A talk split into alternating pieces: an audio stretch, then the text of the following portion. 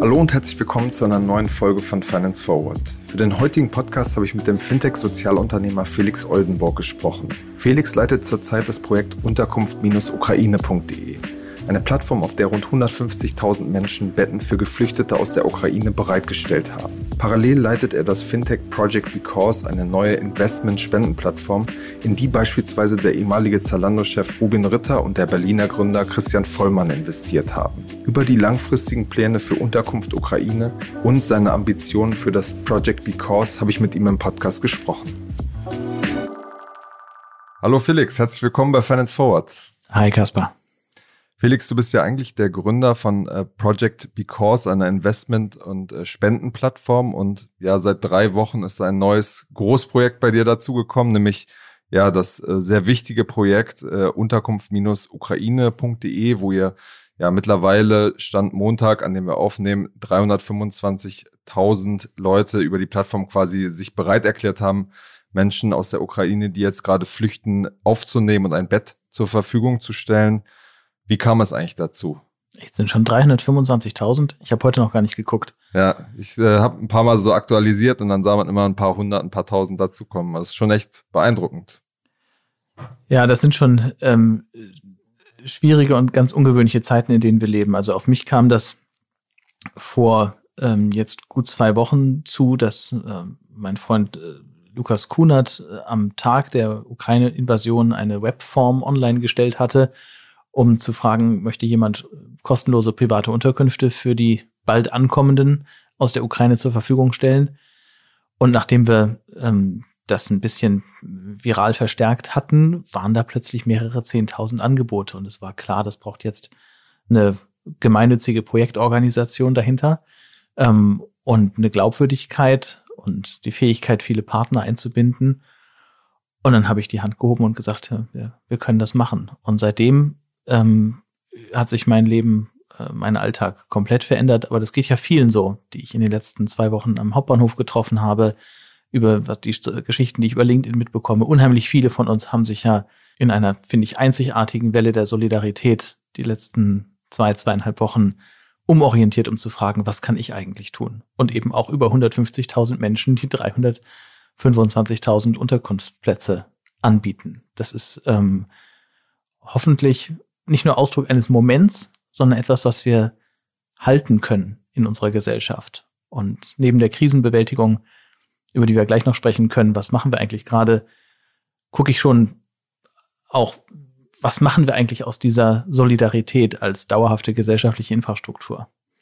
Kannst du mal ein bisschen beschreiben, wie sich ähm, diese Welle der Solidarität, so ein Viraleffekt, würde man eigentlich in der Digitalwelt sagen, mhm wie sich das entwickelt hat, dass plötzlich so viele Leute auf, auf so eine kleine Website aufmerksam geworden sind? Ja, wir haben noch gar nicht so viel reflektiert. Ich glaube, das muss man mal genau aufbereiten. Aber das ist halt im Internet so, ja, winner takes it all. ähm, wir hatten sicherlich ein, durch Kontakte früh die richtigen Influencer und wir haben aber, glaube ich, vor allem den Nerv getroffen. Diese Frage, was kann ich eigentlich tun? Ähm, und dieser Akt, ich stelle dann ein Bett oder ein Zimmer oder ein ganzes Apartment zur Verfügung vorübergehend. Der ist für viele Menschen möglich und ich glaube, das Zeitalter, in dem wir leben, mit den wahnsinnigen technischen Möglichkeiten, hat jeden Einzelnen von uns viel, viel mächtiger gemacht, Gesellschaft auch positiv mitzugestalten. Und das ist das, worum es mir bei der Gut.org und eigentlich schon die ganzen letzten 10, 20 Jahre in meiner Karriere geht, solche Momente zu finden und dann neue Sinnangebote zu machen, die auch skalieren können und die auch ein Stück weit in Organisationen hineinwachsen, anstatt nur Momentphänomene zu sein. Aber das Internet ist natürlich fantastisch geeignet, um solche einfachen Schritte digital abzubilden und zu skalieren. Was passiert da jetzt bei euch im Hintergrund? Du warst ja vor ein paar Tagen auch bei, bei Philipp Westermeier im OMR-Podcast, hast schon mal von dieser Anfangsphase ähm, berichtet. Es tut sich wahrscheinlich sehr, sehr viel im Hintergrund. Was ist seitdem passiert? Ähm, wo, wo steht ihr jetzt, was die Organisation und was du auch beschreibst als etwas, was langfristig da bleiben soll, entsteht? Es ist ganz viel passiert seit einer Woche oder seit zehn Tagen. Ähm, wir haben vergangene Woche eine Partnerschaft mit dem Bundesministerium des Inneren ähm, äh, vereinbart, um eine bundesweite äh, Vermittlung von Anbietenden und Ankommenden ähm, äh, hinzubekommen, dann auch über die Länder, über die Städte, die Landkreise, die ja eigentlich dann zuständig sind. Das hat viel meiner letzten Woche genommen, ist aber ganz wichtig, um den Übergang zu schaffen von einer rein ehrenamtlichen Freiwilligeninitiative zu etwas, das auch die richtige Verankerung in der Fläche hat.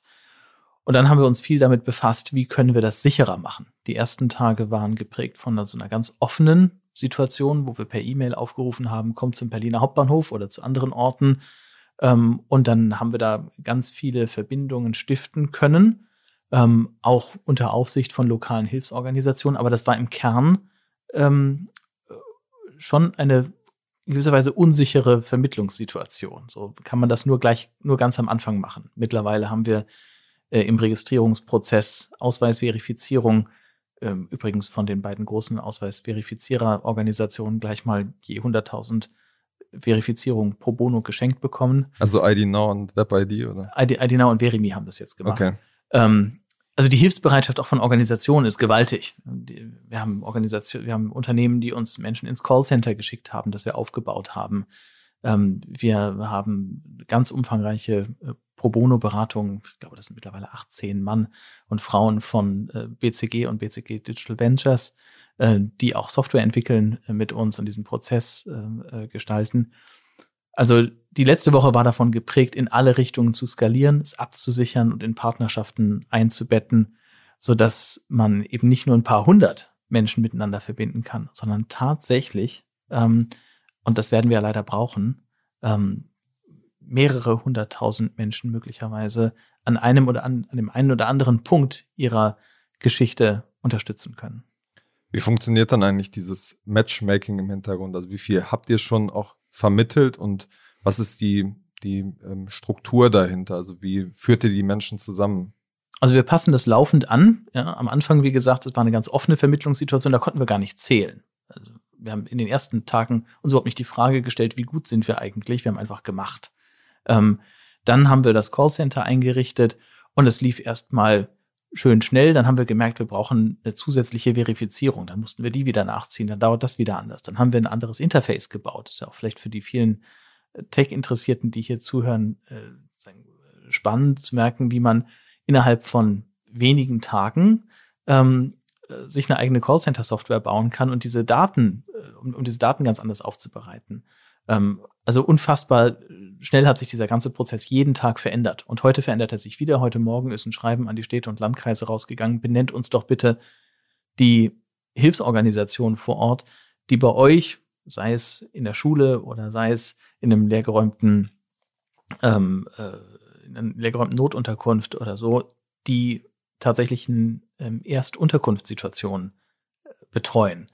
Das ist in jedem in jeder lokalen Situation unterschiedlich. Es gibt nicht eine Organisation, die das macht, es gibt Hunderte. Ja, und äh, heute Morgen haben wir dann äh, die E-Mail rausgeschickt, benennt uns die, die vor Ort wichtig sind, und dann mussten wir für die am Wochenende jetzt einen Prozess stricken, dass wir die äh, briefen können, sodass sie dann unser Tool benutzen können. Also innerhalb von zwei Wochen sind wir eigentlich zu einem äh, C2B2C, ähm, zu einem vollen C2B2C ähm, Modell geworden mit kompletter digitaler Unterstützung. Das ist also im Zeitraffer und unheimlich aufregend, das zu erleben. Äh, gleichzeitig sind wir immer noch klar hinter der Welle. Ja, unheimlich viele derjenigen, die angeboten haben, manche hören vielleicht auch zu, fragen sich, Warum wann, kommt er jetzt noch ja, nicht? ja, warte. Ähm, äh, wann komme ich endlich zum Zug mit meinem Angebot? Und ähm, man macht sich, glaube ich, keine Vorstellung davon, wie groß dieses Koordinationsproblem ist mit so vielen Menschen und Organisationen, die auch zuständigkeitshalber involviert sind. Und ständig bekommen wir Hinweise, ihr müsst noch darauf achten. Wie genau habt ihr den Kinderschutz implementiert? Ähm, äh, müsst ihr euch ein polizeiliches Führungszeugnis zeigen lassen von denjenigen, die unterbringen? Was ist mit Haustieren? Was ist mit Menschen mit, ähm, mit Gehbehinderungen zum Beispiel? Ähm, und diese Komplexität, die müssen wir also im Zeitraffer bewältigen, damit wir tatsächlich das schaffen, was wir uns vorgenommen haben. Nämlich nicht nur so eine Eintagesfliege äh, Internetaktion zu sein, sondern zu äh, einem Baustein in der Krisenbewältigung zu werden. Und dass die öffentliche Hand das so annimmt, eine solche äh, Bürgerinitiative eigentlich ja, einbaut in ihre eigene Krisenantwort, äh, das finde ich schon sensationell. Das ist auch, glaube ich, ein Zeitenwechsel, wie Gesellschaft, Politik und andere zusammenarbeiten können in solchen Krisen. Aber das heißt, ähm, wenn ich das richtig verstehe, werden die geflüchteten Menschen aus der Ukraine nicht auf, eine, auf die Website kommen und sagen, ich ähm, suche was, sondern werden dann über öffentliche Stellen, zum Beispiel oder Hilfsorganisationen, an euch weiter ver vermittelt. Im Augenblick machen wir das alles parallel. Man kann sich tatsächlich im Augenblick bei uns registrieren, auch als ankommende Person und sagen, ich möchte vermittelt werden und dann setzt sich unser Callcenter dran. Nur wir haben nicht die Kapazität, im Augenblick suchen, glaube ich, 60.000 heute Morgen oder gestern, als ich das letzte Mal geguckt habe. Wir haben nicht die Kapazität, das ohne Partner vor Ort zu bewältigen. Okay. Und das heißt, im Moment kannst du eine Größenordnung nennen an, an Matches, die es jetzt ähm, irgendwie schon gab? Ist schwierig. Es ist natürlich im Bereich von mehreren tausend, ähm, aber daran sind auch manchmal dann verschiedene Organisationen beteiligt, die geholfen haben. Und ich möchte ungern in so einen, so einen Wettlauf eintreten. Klar ist, wir wollen und werden ähm, einen riesigen Beitrag leisten und der kann eigentlich nur im Bereich von über 100.000 ähm, Vermittlungen laufen über die nächsten Monate. Verfolgst du so ein bisschen oder verfolgt ihr als Team auch ein bisschen mit, was äh, sozusagen rangezoomt an Einzelfälle, wie das, oh ja. jetzt, wie das jetzt weitergeht? Ja, wir sammeln schon nebenher auch Geschichten, viele berührende Geschichten, ähm, äh, enorm viele ermutigende Geschichten. Kannst du vielleicht so ein, zwei Beispiele geben? Ja, mir hat ähm, gerade vor einigen Tagen ein Gastgeber aus der Gegend von Hannover geschrieben. Die hatten also durch unsere Hilfe eine Familie aufgenommen und dann ein Onkel, der noch dazu kam, dann in einer benachbarten Familie und erzählte, dass die beiden Kinder schon mit den eigenen Kindern in die Grundschule gehen. Also innerhalb von Tagen gehen Kinder hier in Schulen und ähm, äh, die waren also dann schon medizinisch versorgt, die hatten äh, natürlich eben eine Unterkunft und die ist ja der Schlüssel. Ich glaube, das machen wir uns nicht klar, dass wir eine ganz, ähm, dass wir mit dem Angebot Unterkunft einen Schlüssel fürs Ankommen und äh, haben, der weit über das Dach im Kopf äh, hinausgeht. Da hängen dann die Lebensmittel dran, da hängt die medizinische Versorgung dran, da hängt die Orientierung dran, vielleicht ähm, das Ankommen auch in einem psychologischen Sinne, die Trauma- und Krisenbewältigung, äh, die Bildungssituation, die Kinderbetreuung, vielleicht ja sogar die Jobsuche. Wir haben es ja mit einer ganz anderen Situation zu tun als vor sieben Jahren. Und ähm, in dem Sinne, dass die jetzt Ankommenden sich völlig frei bewegen können, ähm, können arbeiten. Ähm, sie wissen zwar selber noch nicht, wie lange sie bleiben werden und äh, äh, haben natürlich auch viele, viele unterschiedliche Bedürfnisse, aber wir müssen sie nicht in staatliche Notunterkünfte ähm, äh, bringen und dort auch halten, weil irgendein Asylverfahren läuft oder sie sich nicht frei bewegen dürfen. Wir haben es hier mit Menschen zu tun, die ähm, von die auch mitmachen wollen. Auch das erlebe ich, dass wir ganz viele Anfragen von Ankommenden aus der Ukraine haben. Wie kann ich eigentlich helfen? Und das ist ein Erlebnis die letzten zwei Wochen, das ich und viele, viele hunderte, tausende andere Menschen in ganz Deutschland gemacht haben. Das ist, glaube ich, schon unser Leben und auch unsere gesellschaftliche Haltung zum Thema Ankommen von Fremden ein Stück äh, verändert, vielleicht sogar heilen kann. Überlegt ihr denn da auch, dass äh, eure Plattform die weitere Begleitung äh, quasi mitgestaltet, also zum Beispiel das Vermitteln von Jobs, das ganze Thema Bildung, ähm, das sind ja an sich schon wieder eigene ähm, Bereiche. Ähm, überlegt ihr da quasi mit, mit am Ball zu bleiben? Nein, aber wir ähm, sind verlinkt, äh, verbunden und in ständiger Abstimmung mit anderen Organisationen, die dann andere Lösungsbausteine einbringen. Es gibt eine Allianz von solchen Organisationen, die heißt Alliance for Ukraine, äh, gibt aber auch andere, die eine systematische Abstimmung herbeiführen. Guck mal hier, wer braucht was, wer hat was so dass wir uns auch nicht duplizieren und gut abstimmen. Wir sind sicherlich im Moment der größte Player, wenn man so sagen möchte, das bei weitem größte Angebot im Bereich Unterkunft. Ähm, deshalb kommt das, kommt da sehr, sehr viel zu uns. Ähm, auch übrigens Anfragen von Hotelanbietern und so weiter. Ähm, aber wir bleiben in dieser Box. Da wollen wir richtig stark sein und das ist der Schlüssel zu vielen anderen, aber wir können nicht selber alle Angebote machen. Ist auch eine andere Wettbewerbslogik als, glaube ich, auf einem Unternehmensmarkt ähm, hier in diesem Bereich des Sozialunternehmertums guckt man schon nach rechts und links, um zu gucken, wer ist vielleicht besser als ich, um diesen anderen Lösungsbaustein ähm, äh, zu liefern. Wir müssen ja nicht einen großen Markt erobern. Du hast schon eingangs auch gesagt, das soll ähm, ja eigentlich der Anfang von etwas Langfristigem sein, was vielleicht auch in anderen Krisen uns äh, zur Verfügung steht. Wie, wie soll das gelingen, ähm, eine, eine Plattform zu schaffen, die ja, die langfristig ähm, so funktioniert? Was uns im Moment vorschwebt, ist so eine Art private Unterkunftsreserve für Krisensituationen. Stell dir vor, wir hätten das letztes Jahr ähm, bei der Flutkatastrophe. Äh, oder bei der Flutkatastrophe gehabt, natürlich, auch wenn, natürlich auch bei internationalen, aber ich wollte auch mal so ganz naheliegend, ja, wir haben selbst in Deutschland Situationen ähm, äh, innerhalb unserer Grenzen, wo Menschen plötzlich nicht mehr zu Hause leben können und auf die Unterkunft von Nachbarn oder von Menschen ein paar, ein paar Kilometer weiter angewiesen sind. Und natürlich in Flüchtlingssituationen, ganz klar, in Einwanderungssituationen. Und jetzt haben wir 150.000 Menschen, ähm, die gesagt haben, sie öffnen in dieser Situation ihr Zuhause oder eine Wohnung. Wahrscheinlich werden es auch noch deutlich mehr. Was ist, wenn wir einen kleinen Teil davon jedes Mal wieder aktivieren könnten, wenn wir das brauchen? Was für ein tolles Zeichen des gesellschaftlichen Zusammenhalts wäre das? Ähm, was für eine wahnsinnige Infrastruktur für die Krisenreaktion, für eine resiliente Gesellschaft. Ähm, das ist die Vision, die sich jetzt schon herausschält, denn man muss sich ja schon auch als Sozialunternehmer immer fragen, wie funktioniert das jetzt nicht nur im Moment, sondern wie kann ich daraus eine, äh, etwas bauen, das dauerhaft einen Lösungsbeitrag liefern kann. Und wenn wir jetzt schon mal mit der Bundesregierung Partner sind, ähm, warum sollte uns das nicht gelingen, da ein öffentlich-gesellschaftliches Modell zu bauen, das uns auch in Zukunft helfen kann? Aber inwiefern jetzt so ganz, ganz praktisch bei eurer Arbeit, inwiefern denkt ihr das mit? Also inwiefern spielt das schon eine Rolle, diese langfristige Vision? Also bei mir spielt das schon eine Rolle, weil ich jetzt äh, mir über die Finanzierung dieser Aktion natürlich Gedanken machen muss und da macht es schon einen Unterschied. Äh, fragt man, bittet man nur um die Finanzierung dessen, was man im Moment braucht, äh, oder denkt man da langfristiger? Wir müssen ja auch eine Organisation aufbauen. Das heißt, ich muss entscheiden, welche Hauptamtlichen sollen dann da arbeiten. Die Profile muss ich entsprechend auswählen, ob das nur welche sind, die das im Moment machen oder die dann längerfristige Perspektive suchen, die vielleicht auch schon mal was aufgebaut haben. Auch wenn die ganz überwiegende Aufmerksamkeit bei uns natürlich in der Bewältigung dieser enormen Herausforderung im Moment liegt, ähm, äh, denke ich schon darüber nach, und das ist ja auch eigentlich mein Lebensthema, wie finanziert man eigentlich auch dauerhaft soziale Innovationen? Wo klopfst du da an, ganz praktisch? Naja, man fängt äh, so wie beim äh, wie beim Startup Investing natürlich so mit Friends, Fools and Family an.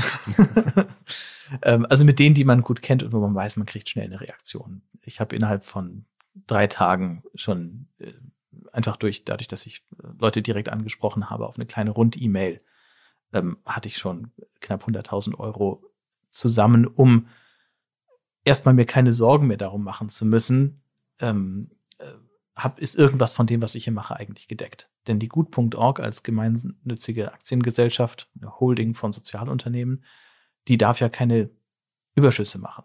Wir haben also nicht ein kommerzielles Unternehmen, das einfach mal so rein investieren kann, ähm, sondern wir müssen sowas decken. Und dann im zweiten Schritt eine Better Place Spendenkampagne. Äh, die hat, glaube ich, auch schon deutlich über 100.000 eingenommen. Und jetzt geht es natürlich an die Gespräche mit der öffentlichen Hand, ähm, aber auch an die Überlegung, wie finanziert sich das eigentlich in zwei, drei, fünf Jahren? Ähm, denn Spenden sind am besten etwas für den Moment. Ähm, da muss man sich schon was Dauerhafteres überlegen. Aber das fällt ja gerade bei so einem Modell irgendwie schwer, sich zu überlegen, wie man da ein Geschäftsmodell irgendwie drumherum strickt, oder? Ja, deshalb sage ich auch Finanzierungsmodell. Das Wort Geschäftsmodell lenkt einen oft in so eine, ähm, in so eine Richtung, wo Leute fragen, hm, das ist doch so eine Engagementnummer, äh, was bringst du jetzt hier ein Geschäftsmodell rein? Ja, aber man muss sich schon klar sein, gute soziale und ökologische Ideen brauchen ein Finanzierungsmodell, sonst bleiben es halt nur Ideen. Und ich habe über die letzten äh, Jahre, seit ich Ashoka geleitet habe, das Netzwerk von Sozialunternehmern, ähm, hunderte, vielleicht sogar tausend Ideen, tolle Ideen gesehen, die es alle verdient hätten zu überleben und zu skalieren. Und tatsächlich tut es nur ein Bruchteil. Und das liegt eben auch daran, dass wir ähm, dass diese Ideen oft von Menschen formuliert werden, die an den Schnittstellen arbeiten, vielleicht keine ganz traditionellen ähm, ähm, Karrieren, Biografien haben, äh, nicht alle ein MBA gemacht haben, nicht alle bei McKinsey gearbeitet haben, sondern eben die Welt aus einer anderen Perspektive gesehen haben, auf die plötzlich was zugekommen ist, haben sie gesagt, so jetzt muss ich was machen. Das heißt eben nicht, dass da äh, sofort ein Finanzierungsmodell dahinter steht. Und dann ähm, wird aber irgendwann erkennbar bei fast allen gesellschaftlichen Problemen, dass man ja irgendwelche Folgekosten vermeidet. Ähm, also die Nichtbewältigung von Problemen ist in der Regel viel, viel teurer als die Bewältigung von Problemen. Und das ist für mich immer der Start, darüber nachzudenken. Na gut, bei wem liegen denn diese Kosten und wie kann dieser, diese Organisation, die Person helfen, das heute zu finanzieren? Und manchmal gibt es auch ganz klar Marktpotenzial von Ideen. Manchmal können die Zielgruppen ähm, auch für eine Leistung bezahlen. Und da bin ich ähm, sehr klar, ähm, nur weil wir es hier mit einem gemeinwohlorientierten, mit gemeinwohlorientierten Ideen zu tun haben, darf man nicht so naiv sein zu glauben, dass sie, ähm, ähm, dass sie nicht auch in Märkten denken dürfen. Ich finde es sogar moralisch geboten, dass Dinge, die man auch über Märkte refinanzieren könnte, dass man die bitte nicht über Spenden ähm, äh, finanziert, denn dann fehlen diese Mittel für die Projekte, bei denen wir noch keine Märkte finden können. Das würde man ja gerade in diesem Beispiel sagen, da funktioniert das nicht. Oder man würde ja den geflüchteten Menschen nicht sagen, ihr müsst jetzt hier was bezahlen, um da gelistet zu werden.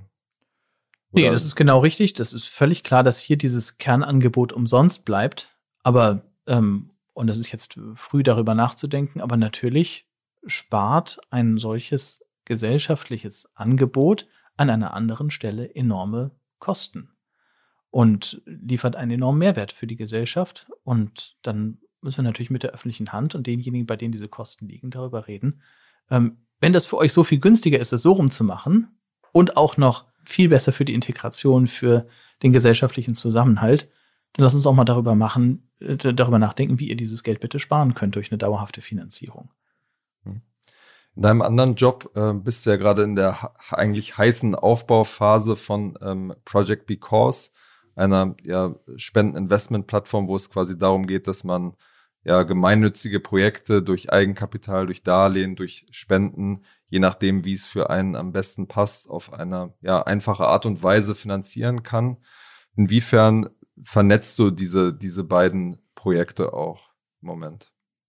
Also im Moment noch nicht. Ähm, dafür ist es auch noch viel zu früh. Aber natürlich bin ich auf die Idee zu Because ähm, vor einigen Jahren deshalb gekommen, weil ich eben gesehen habe, dass wir auf der einen Seite in einem äh, in einer Zeit leben, in der fast jeder neue Ideen zur Lösung gesellschaftlicher und ökologischer Probleme formulieren kann. Toll. Und auf der anderen Seite haben wir sehr, sehr viele Menschen, nicht nur die Top-Vermögenden, ganz, ganz viele Menschen, die sagen, ich würde eigentlich ganz gerne ähm, mit meinem Geld, mit meinem Vermögen dazu beitragen, dass Probleme gelöst werden, anstatt es zur Bank zu tragen. Und dann weiß ich nicht so genau, was damit passiert, aber ich kann ja ein bisschen was aus den Erträgen spenden.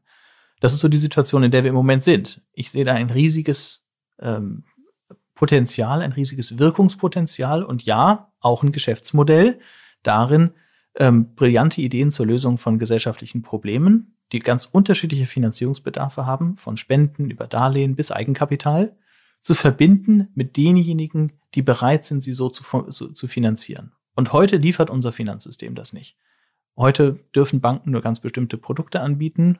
Ähm, Stiftungen können, äh, da muss man sich am Anfang festlegen, ähm, ist das Geld auf ewig los und man darf nur aus den Erträgen handeln. Wir haben eigentlich keine Infrastruktur gebaut in unserer Gesellschaft, um äh, in einem Zeitalter der Dringlichkeit brillante gesellschaftliche Ideen auch so zu finanzieren, dass sie schnell wachsen können. Und das ist mein Ziel mit Project Because.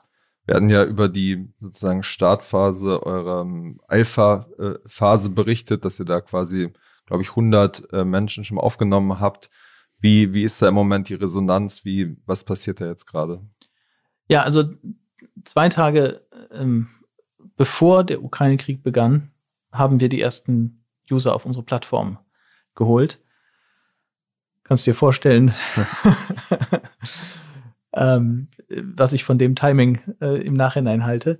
Ähm, tatsächlich funktioniert das aber sehr gut. Also wir entwickeln die Plattform, so wie man das eben heutzutage macht, nicht fertig und dann lässt man Leute drauf, sondern zu einem ganz frühen Zeitpunkt mit einem MVP ähm, kommen schon Menschen auf die Plattform, sagen, was sie davon halten, was sie verstehen, was sie nicht verstehen. Und da sind wir mitten früh im Prozess.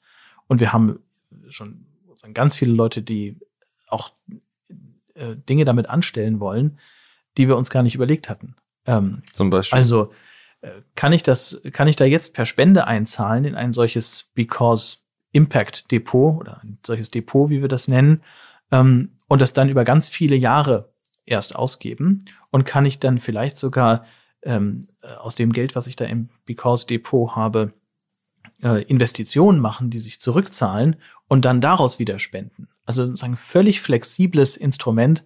Oder kann ich das mit Bitcoin machen?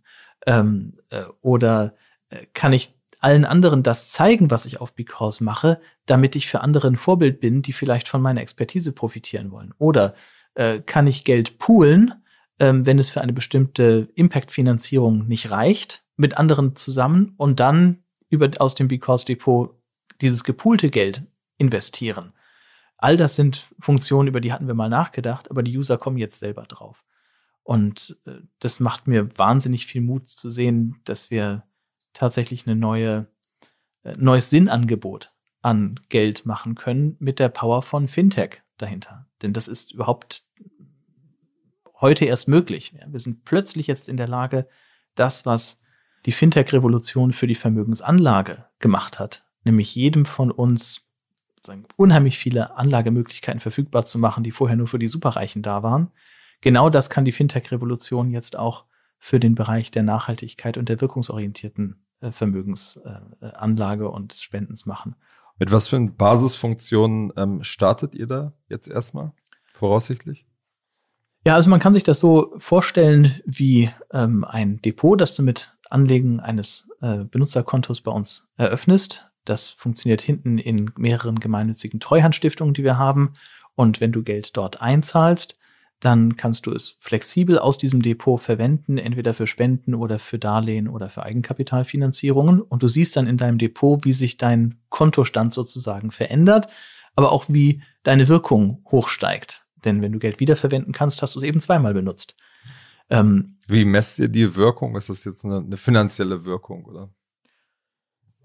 Ja, das ist für jedes Projekt auch unterschiedlich. Jede Organisation berichtet über das, was sie tut. Ähm, bei manchen, zum Beispiel im Green Tech-Bereich, kann man das auf einen gemeinsamen Nenner bringen, oft CO2-Einsparungen. Bei vielen anderen Problemfeldern ist das nicht der Fall. Aber wir orientieren uns an den Sustainable Development Goals. Die ganze Plattform ist in den Farben und in den ähm, äh, in den 17 äh, Zielen der äh, Nachhaltigkeitsziele der Vereinten Nationen formuliert, so dass man genau sagen kann, dieses Thema interessiert mich und dann werden auch immer wieder neue Dinge vorgeschlagen und man kann sagen, so viel hast du schon für das Thema getan.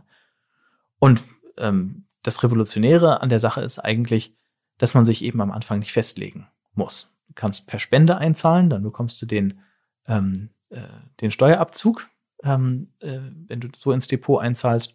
Oder du kannst per Darlehen dieses Depot finanzieren, dann bekommst du, kannst du das Geld auch zurückbekommen.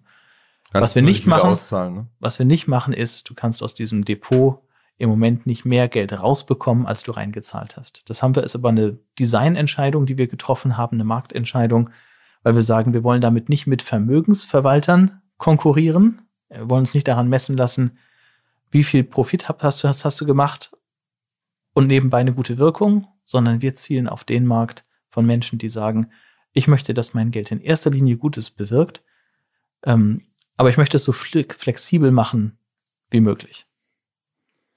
Ihr habt ja, glaube ich, diese Schwelle von ähm, 10.000 Euro, also dass es schon ein fünfstelliger Betrag sein muss, mit dem man da investiert und genau verlangt dafür eine kleine Gebühr, dass ihr quasi die, die Plattform auf, aufbaut.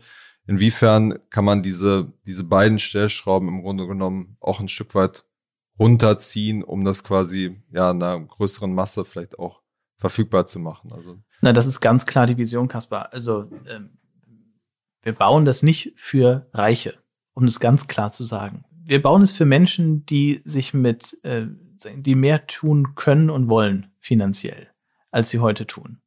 Das kann der Fall von jemandem sein, der eine kleine Abfindung oder ein Mini-Erbe bekommen hat und das Geld in dem Moment nicht braucht, aber damit was Gutes anstellen möchte. Es kann der Fall von einer Person sein, das haben wir jetzt auch gehört, die, die aus der Kirche ausgetreten sind und sich vorgenommen haben, das, was ich Diesen da, Betrag dann. Den, ja, den Betrag, den möchte ich aber jedes Jahr äh, einsetzen und dann tut man es natürlich oft nicht, weil es einfach sagen, diese technische oder diese, diese Unterstützung dann doch auch braucht.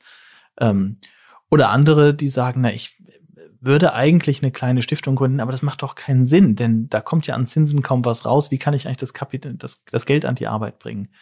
Also wir haben in Deutschland zweieinhalb Millionen Millionäre. Das ist erstmal eine ganz schön große Zielgruppe. Meine Vorstellung ist aber, dass ein solches Impact Depot, ähm, wie wir es hier bauen, eines Tages so selbstverständlich wird wie ein Aktiendepot. Mit was für Mitteln wollt ihr das äh, quasi groß machen? Ihr habt ja auch ähm, Tech-Unternehmer aus Berlin, die bei euch investiert haben. Ähm, wird das einer ganz normalen äh, quasi Startup-Skalierungslogik äh, folgen? Also dass ihr große Finanzierungsrunden einsammelt, da ins Marketing, in die Entwicklung investiert und das Ganze dann auf ein ja, nationales großes Level bringt? Ja, man muss sich das schon so vorstellen. Wir haben uns früh entschieden, dass diese Unternehmung nicht gemeinnützig sein kann. Ähm, das ist erstmal wahrscheinlich finanzrechtlich gar nicht so einfach, das zu machen. Und zweitens ist es auch gar nicht nötig. Ähm, äh, wir brauchen hier Wachstumskapital. Und man kann, äh, wenn man ein Geschäftsmodell haben kann, und ich glaube, hier gibt es ein Geschäftsmodell, ähm, dann äh, soll man das doch nutzen. Und äh, wir haben einen wahnsinnig, äh, einen wahnsinnig kraftvollen ähm, Investorenkreis schon in der Seed-Runde viele bekannte Namen dabei, von Christian Vollmann über Rubin Ritter, übrigens aber auch die Hälfte Frauen, äh, die hier investiert haben. Und äh, ab Sommer werden wir unsere Series A, also die äh, nächste Runde, versuchen einzuwerben. Dann auch schon mit einem klaren Marktfeedback aus dieser ersten, ähm, aus diesen ersten Erfahrungen. Ähm, wir glauben, das kann riesig groß werden. Ich, wir glauben, das kann zu dem äh, Schweizer Taschenmesser, zum Standardmodell des finanziellen Engagements in Deutschland werden. Ein Unicorn. Oder? Jedenfalls wollen wir damit richtig was bewegen. Und zwar nicht nur an Geld, sondern wir möchten damit auch in den Köpfen was bewegen. Hat man nicht immer so ein kleines schon auch, ähm, ja, ein, ein kleines Problem in Anführungsstrichen, was die, was die, was das Geschäftsmodell angeht, dass man ja auf der einen Seite die Wirkung des Investments erhöhen will und gleichzeitig ein, wenn man kommerziell arbeitet, ja schon irgendwie auch langfristig ähm, hohe Gewinne machen will, läuft das nicht so ein bisschen gegeneinander, diese beiden Vorstellungen? Ja, man kann nicht beides äh, beliebig maximieren. Es gibt Trade-offs und alle, die in der sogenannten Impact Investing Szene gerade sagen, du kannst super viel Geld verdienen und dabei die Welt verbessern, würde ich erstmal äh, genauer hingucken, was heute alles Impact Investing genannt wird. Nee, aber ähm, die Investoren, die jetzt bei uns investiert haben, die sagen, sie glauben daran, dass sich das lohnen kann. Ähm, sie erwarten aber nicht, dass sie jetzt hier 20-fach ihr Geld zurückbekommen, denn das würde ja bedeuten, wir müssten an den Erstbesten einen Exit machen.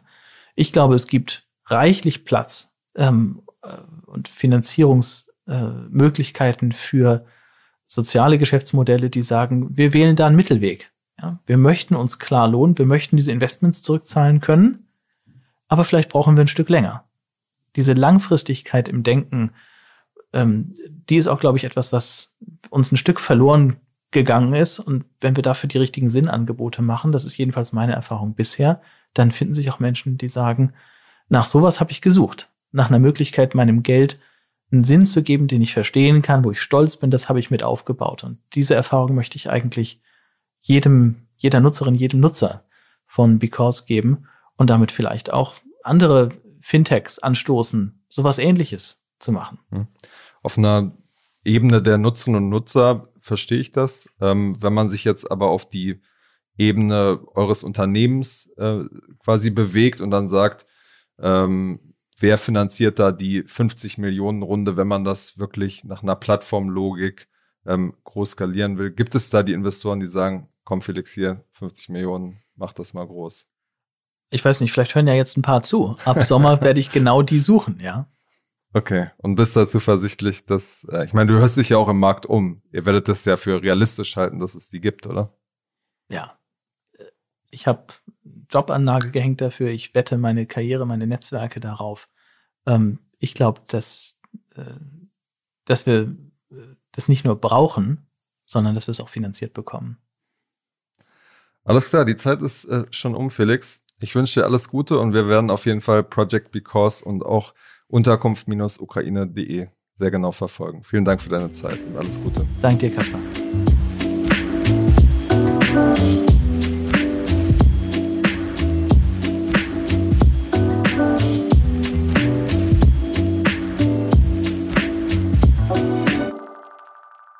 Dieser Podcast wird produziert von Podstars bei OMR.